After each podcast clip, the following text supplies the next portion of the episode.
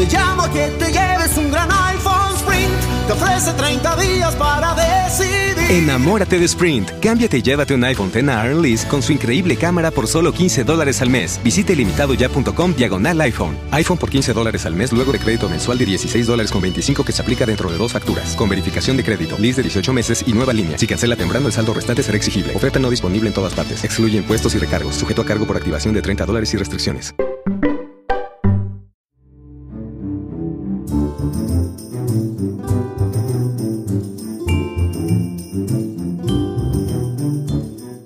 Hola a todos, bienvenidos a una edición nueva de Paredro, el podcast de libros, literatura, autores, editores, creado conjuntamente entre la revista 070 de la Universidad de los Andes y la Fundación Gratitud aquí en los estudios de Acorde en Bogotá. Acaba de terminar la Feria del Libro del 2019 aquí en Bogotá y todas las ferias nos dejan unas gratas, gratísimas sorpresas. Había temas que sabíamos que iban a aparecer, había otros que nos sorprenderon.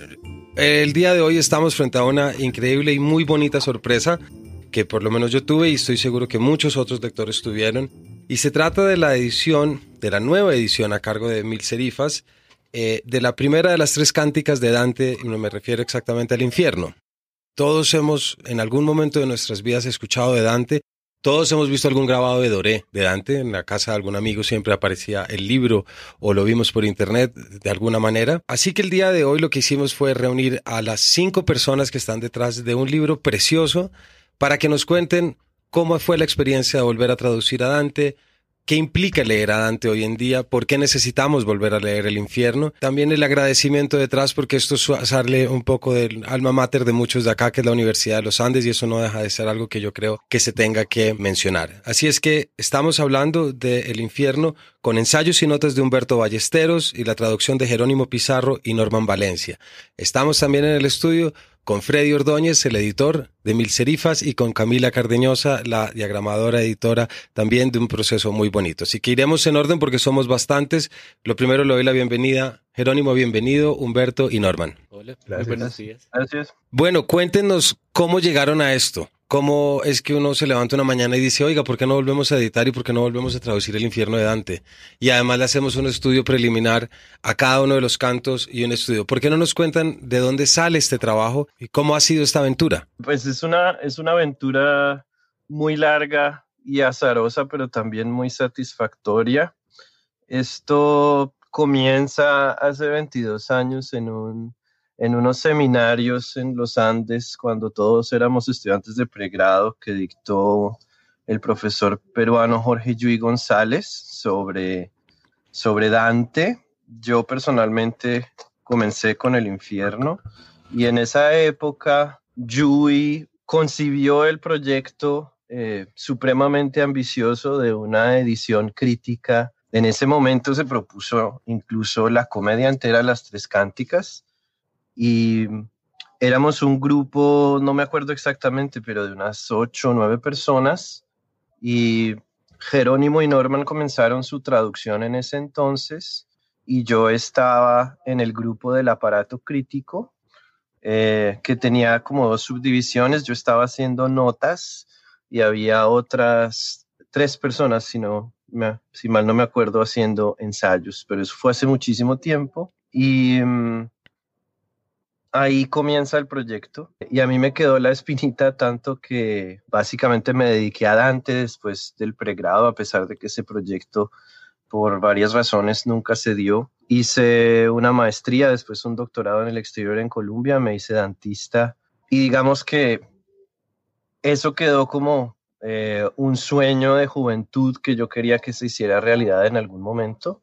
Eh, y pues lo que de verdad era más bonito, mucho más bonito que simplemente un libro de ensayos mío, era de verdad hacer esa edición de la comedia. La traducción ya estaba revisada hasta la mitad. Eh, entonces contacté a Jerónimo y a Norman para que nos uniéramos a este proyecto. Freddy accedió y nos presentamos a una beca de IDARTES y el proyecto ganó. Entonces, eh, eso nos dio el impulso final que necesitábamos y ahí está el libro. Muy bien. Jerónimo y Norman, ¿cómo fue para ustedes recibir esa, esa invitación de la traducción? Nosotros eh, recibimos la invitación a redescubrir lo que ya estaba dentro de nosotros porque hemos convivido con Dante durante más de 20 años con muchísima felicidad, creo que hablo por eh, mí y por Norman, nunca nos desvinculamos de Dante, para mí sigue siendo uno de los libros que me cambió la vida y de los que más quisiera que llegue a más personas y siempre lo he sentido como una deuda. Yo me sentía un poco desolado entrando a las librerías eh, en Bogotá y en otras ciudades y encontrando traducciones tan defectuosas y limitadas de Dante. Y, yo siento que a Dante en Colombia y en América Latina en general se lo ha leído parcialmente mal, sin demasiado fervor, justamente porque las traducciones no le hacen justicia. Entonces, esta era una invitación a recuperar toda esta historia de la que habló Humberto y también a darle al lector la posibilidad de volverse como nosotros dantista, que yo creo que es lo que más esperaría yo de, este infierno. Norman. Pues sí, no, no, no, lo mismo lo que dice Humberto. Nosotros también lo que notábamos es que cuando, bueno, todos estudiamos en el exterior y notábamos que, que las traducciones de la comedia son frecuentes, o sea, cada cinco años en, inglés aparece una nueva edición porque, pues no sé, los tiempos cambian, eh, surge la idea de, una nueva versión con un inglés diferente, con notas diferentes que tienen que ver con nuestros, nuestros tiempos. Y entonces sí, sí que ha sido un poco desolador, como decía Jerónimo, ver que, en español estábamos un poco estancados. Hace poco salió una, una edición en acantilado que, está muy bien y que, que, nos mostró que estábamos en lo correcto, que se necesitaba una nueva edición con un español un poquito más claro, más directo. Y bueno, nosotros pensamos en esa idea junto con Jorge Yui eh, 22 años atrás. Para nuestros oyentes, el curso de los que nuestros invitados nos hablan se trata de ese seminario de, del infierno que dictó Jorge Yuy y después en el purgatorio. Yo estuve en gran parte del curso del purgatorio y recuerdo, de las cosas que recuerdo de la clase es que en el primer canto del purgatorio, en la mitad del verso 68 está la palabra virtud, que es lo que define a Catón de Útica como el guardián del purgatorio. Es decir, cosas que siempre se quedan de los clásicos y que uno recuerda con muchísimo cariño. Oyéndolos a ustedes hablar con este cariño sobre Dante, la pregunta siguiente, y un poco tomando desde donde lo dice Jerónimo, ¿por qué leer a Dante ahora? Mm, yo lo pregunto para que nuestros lectores a través de ustedes puedan convencerse porque yo soy un fanático de los clásicos. Yo siento que los clásicos siempre hay que volver. Hay clásicos más difíciles que otros. Entonces, ¿cómo ha sido la vida que ustedes han tenido con Dante y a través de eso, por qué creen que volver al infierno ahora nos ilumina, nos, nos enseña cosas, nos actualiza otras? Quisiera escucharlos por ahí y preguntarles. Tengo dos cosas para decir. La primera, eh mi impresión de, por ejemplo, de la literatura latinoamericana actual es que estamos en un periodo de mayor realismo después de, un boom de lo fantástico, del realismo mágico, etc. Entonces yo soy un estudioso de, la literatura latinoamericana, estoy en un proyecto de literatura latinoamericana contemporánea y me interesa ese regreso al, realismo y sus particularidades. En la lectura que hice ahora para la traducción, una de las cosas que más disfruté es cómo Dante construye una cierta realidad a partir de un universo que, posiblemente no existe, de, un lugar que no existe, que quizás no existe o que no conocemos, que es el infierno, ¿no? Entonces Dante es magistral en la construcción de, esa realidad. Eh, y yo le diría a los lectores que están interesados en, la literatura realista y en, el realismo contemporáneo, creo que la literatura contemporánea, el realismo tiene mucha fuerza, que miren eso en Dante. Lo otro que a mí me encanta de Dante es eh, una idea muy cercana al, al, psicoanálisis, que yo creo que todavía es una herramienta interesante para pensar tanto la literatura como la vida. Es la idea de que los personajes del infierno son ciegos a sus faltas, eh, lo que en el psicoanálisis se llama el inconsciente. Pero son ciegos a sus faltas, pero cada uno de sus actos, cada una de sus palabras eh, denota esas faltas, denota esos problemas que ellos tienen. Entonces, es interesantísimo leer el infierno porque nos muestra esa faceta de lo humano, seres humanos que están cometiendo una serie de errores en sus vidas, bueno, la están repitiendo ahora eh, eternamente porque están en el infierno, pero son ciegos, no pueden ver exactamente que, están cometiendo esas faltas, pero cada una de sus palabras contiene esos, esos pequeños problemas y Dante es quien percibe esos, esos errores y quien aprende de ellos, ¿no? Esa idea de que, es de que, de que alguien lo puede ver los errores que uno mismo no puede ver, a mí me resulta fascinante, es algo que está muy presente en la literatura y en la vida y, que yo creo que cualquier persona interesada en la naturaleza humana va, va a encontrar algo muy interesante en el infierno.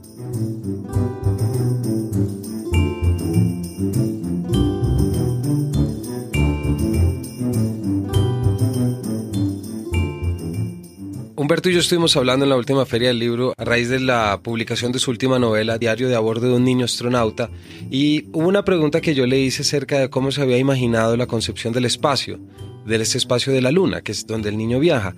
Y usted dejó caer una frase muy bonita en la que dijo que cualquiera que quisiera entender la perfecta creación de los espacios o la más increíble creación de los espacios tenía que leer a Dante. Puede que... Entonces voy a retomar desde tenía que leer a Dante. Así es que quisiera que volviéramos sobre esto trayéndolo acá y que nos pudiera ayudar un poco a que nuestros oyentes entiendan cuál es ese sentido de autenticidad de Dante cuando escribe el infierno. ¿Qué está buscando? Porque eso es algo que la distancia nos desdibuja mucho y tendemos a leer ya el infierno como, como una muestra de su época, pero olvidamos lo auténtico que fue Dante escribiéndola. Si nos puede echar un par de, pistas para poder que nuestros lectores entiendan esa, esa, esa empresa. Ahorita que Norman hablaba del realismo de Dante, yo pensaba en un momento en particular del canto 25, que es el canto de los ladrones. Los ladrones en el infierno de Dante están condenados a básicamente convertirse en serpientes que después muerden a otros ladrones que están en forma humana y cuando la serpiente muerde al hombre, eh, los dos seres intercambian formas. La serpiente se hace humana, el hombre se hace serpiente. Y cuando Dante describe uno de esos momentos, eh, después de que los dos seres se han transformado mutuamente, la persona que se ha hecho humana intenta hablar porque quiere insultar al otro que acaba de ser también partícipe de la transformación y por un par de momentos no le salen palabras, sino le salen solo escupitajos, porque todavía no está acostumbrado a que su lengua ya no sea bífida. Em, obviamente eso nunca ha sucedido ni sucederá que una serpiente se haga un ser humano, pero si sucediera, sucedería como Dante lo describe.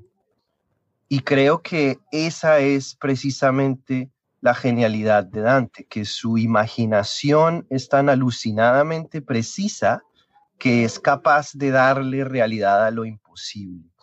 Y creo que son muy escasos y absolutamente preciosos los autores que son capaces de imaginar con semejante precisión.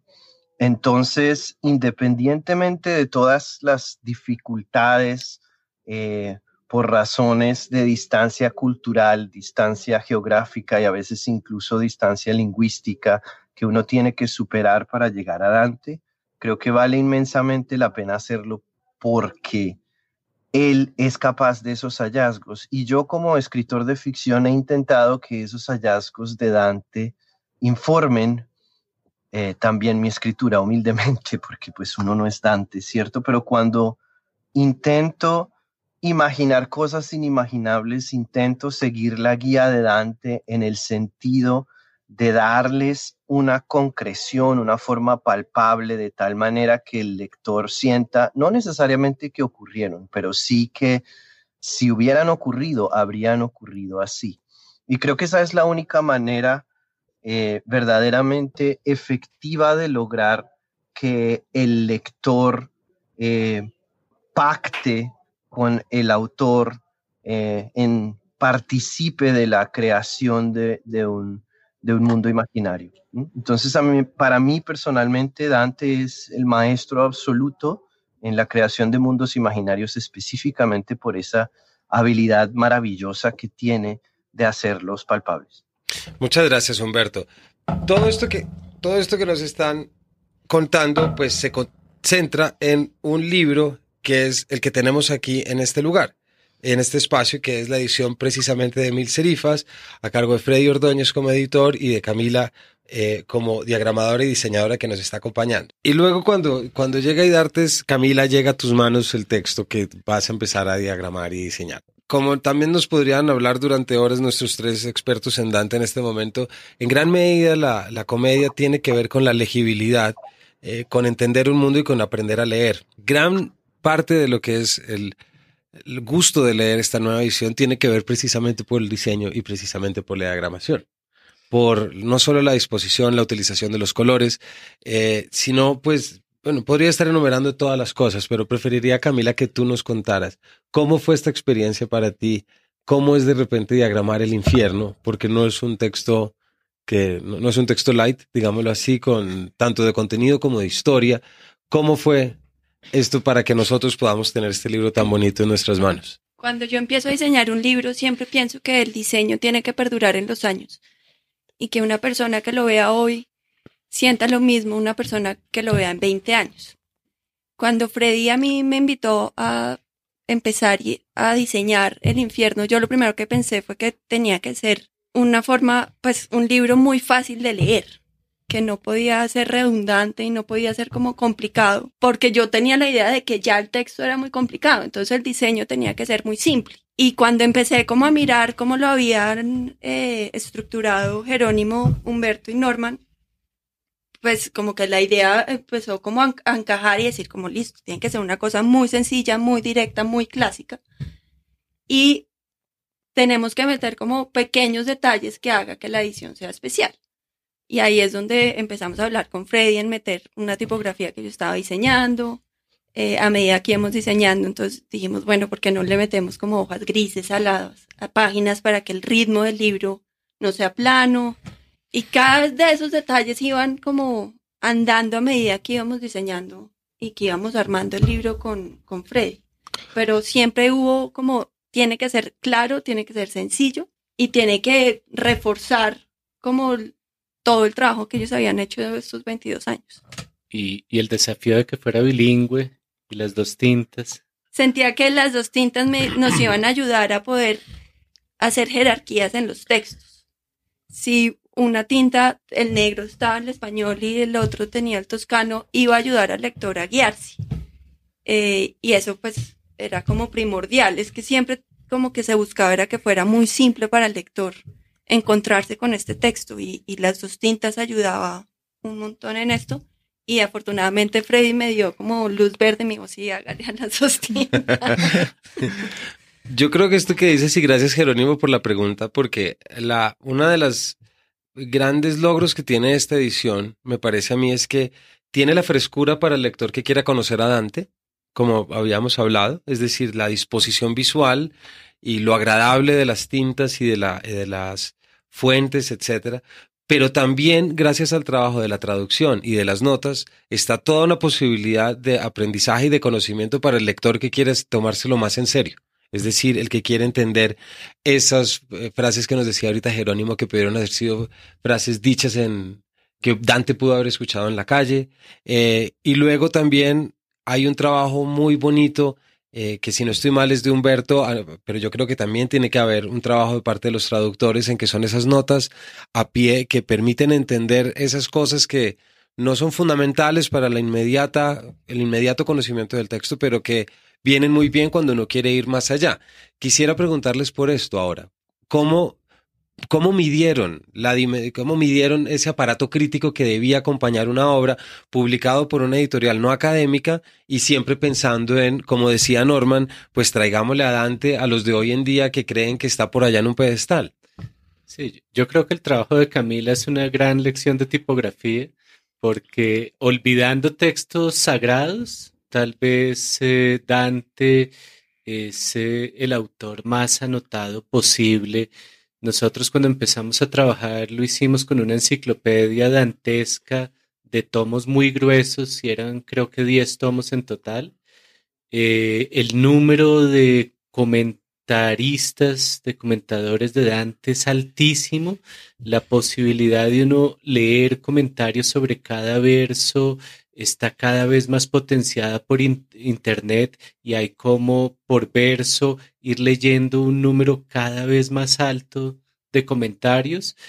Eh, está todo el ejercicio de lectura Dantis, que es la lectura en profundidad de close reading, canto a canto de la comedia que tiene una tradición larguísima en muchos países y frente a un texto en el que es muy fácil colapsar ante el número tan alto de comentarios y de notas, eh, Humberto logró aligerar eso, pero yo creo que para aligerar una carga de tantos siglos, de tantos comentarios, se necesitaban estos 22 años que nos tomó sacar este libro para asimilar tanto, tanto material y después se necesitaba, y eso fue una magia del libro y algo que para mí fue una gran sorpresa y una felicidad, ver que la tipografía me hiciera pensar casi en eh, un libro infantil en un buen sentido, eh, es decir, de una lectura yo no siento el peso del texto leyéndolo. Camila en algún momento dijo, si yo hubiera conocido toda la historia que estaba detrás de este libro, yo me hubiera como bloqueado.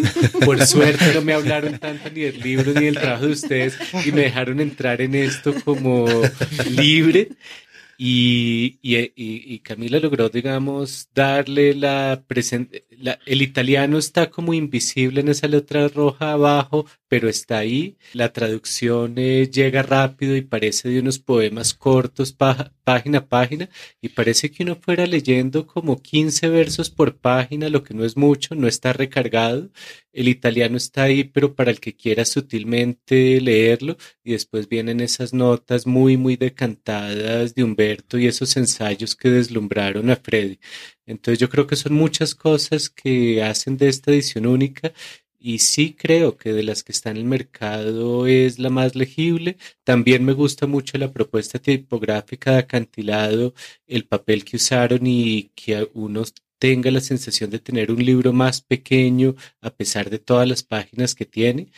Entonces es el intento de acercar a Dante. Yo creo que es una de las cosas que más queríamos con Norman, con Humberto y ahora con Freddy y con Camila, que Dante pudiera ser un libro que se cargara como lo hacía Borges en un tranvía, que se lo lea en medio del transporte público, en cualquier lugar, y, que se lo quiera leer por el texto que si uno lo lee con cuidado no lo suelta, ofrece para el lector eh, visualmente un producto muy, muy atractivo. Yo solo quisiera decir brevemente que, que creo que una de las cosas una de las razones por las que este libro salió tan bien es que creo que todos, en parte por un acuerdo explícito y en parte por serendipia, eh, tuvimos un objetivo común que fue el de acercar al lector a Dante de la forma más amable posible. Me parece que si algo distingue nuestra edición es que hay una intención pedagógica en el mejor sentido del término de conducir al lector hacia Dante de forma amable, eh, de forma solícita, y estoy muy contento porque siento que, logramos ese objetivo. Yo cuando empecé a hacer el libro fue eso lo que estaba buscando y, pues con Freddy hicimos un gran trabajo y varias pruebas para llegar a esto. Y, y sí, lo que dice Norman que uno le llega a este texto, una persona que no lo ha leído sí es muy desafiante. Y desde que Freddy me comentó del proyecto hace un año más o menos, me acuerdo haberle dicho a mi mamá y a mi novio como, uy, pucha, eso va a ser difícil. va a ser dantesco. porque es muy desafiante ese texto. Eh, y yo quería hacerlo lo más ligero posible para que fuera como muy fácil y de entender y y pues las palabras de ustedes me alegran un montón porque creo que lo logré. Pues lo logramos con Freddy porque fue un trabajo entre los dos, la verdad.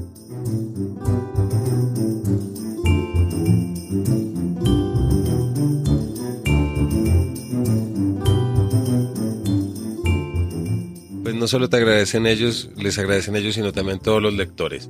Ya para cerrar, quisiera, tomando precisamente con lo que estaba diciendo ahorita Norman de esa voluntad de bajar el texto del pedestal y también Camila lo que tú nos decías, quisiera preguntarle a, ya para cerrar a Jerónimo, Humberto y a Norman, ¿cuál es ese verso, cuál es esa escena, cuál es esa frase de la comedia con la que ustedes siempre cargan y sintetiza en gran medida este anhelo de acercar al lector a la obra del que hemos estado hablando.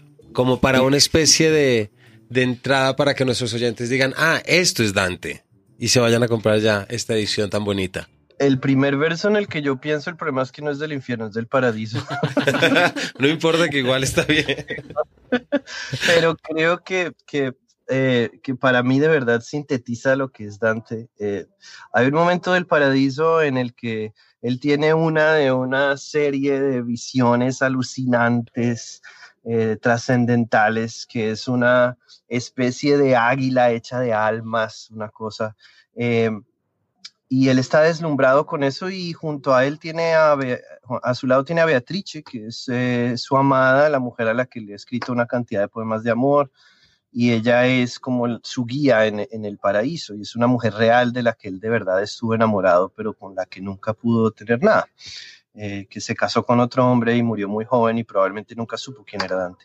Y en, el momento de esa visión hay un instante en que Dante se gira y ve los ojos de Beatrice y escribe que ahí, en los ojos de esa mujer, estaba eh, mi propia gracia, mi propio paraíso a mí me parece un gesto eh, supremamente eh, desafiante en términos, en términos teológicos y filosóficos, decir que está teniendo una visión divina, pero su paraíso, eh, su gracia están ahí en la mujer, en la persona de carne y hueso que tiene al lado. Y me parece también un gesto muy humano.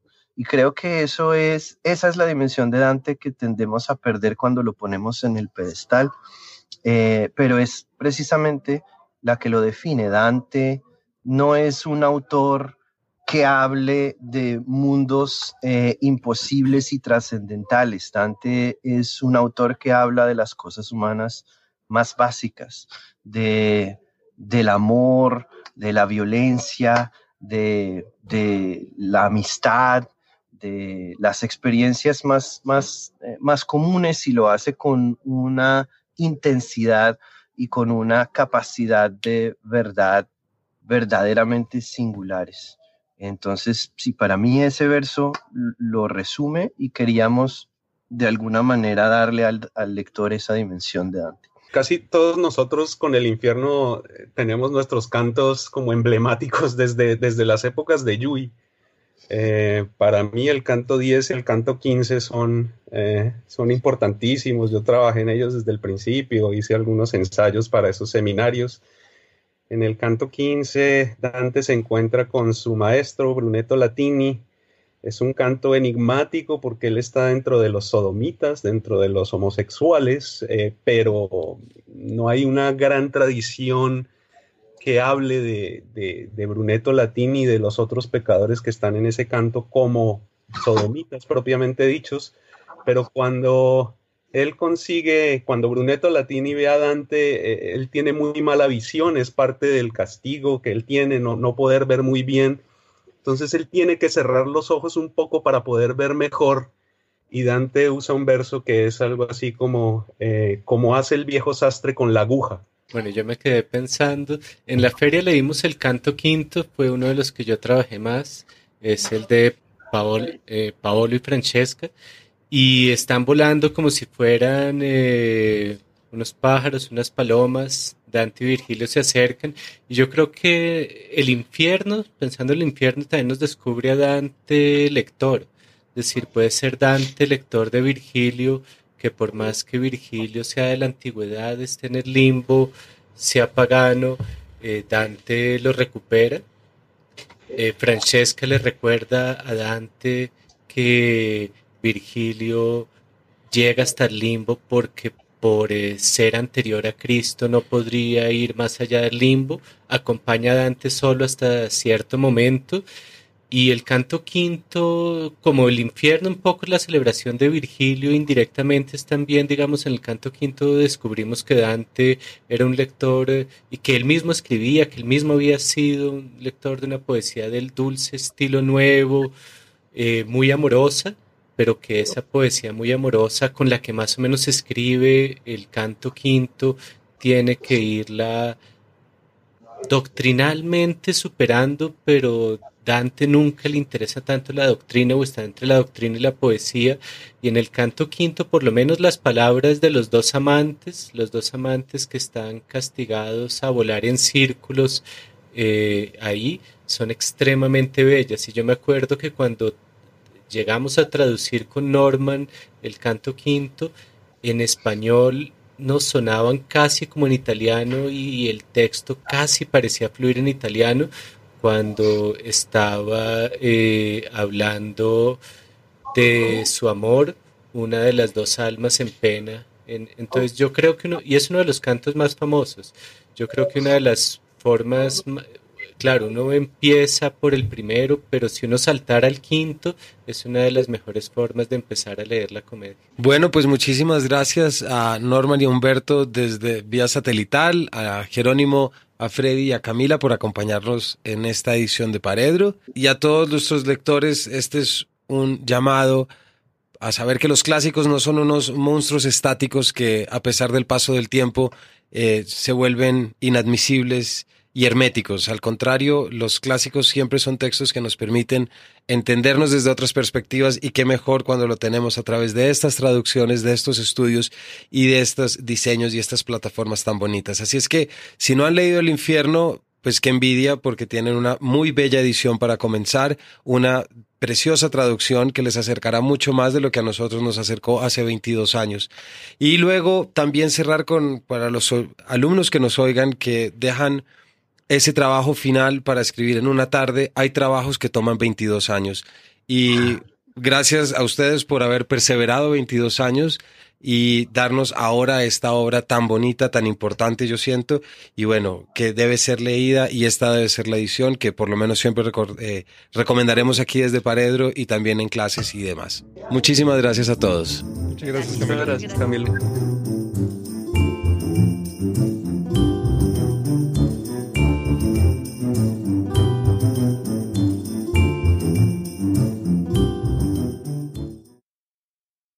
Welcome to Four Scores, a new podcast series hosted by Variety's John Burlingame. Four Scores will take listeners on a magical journey into the world of film and television composers. Listen wherever you hear your favorite podcasts.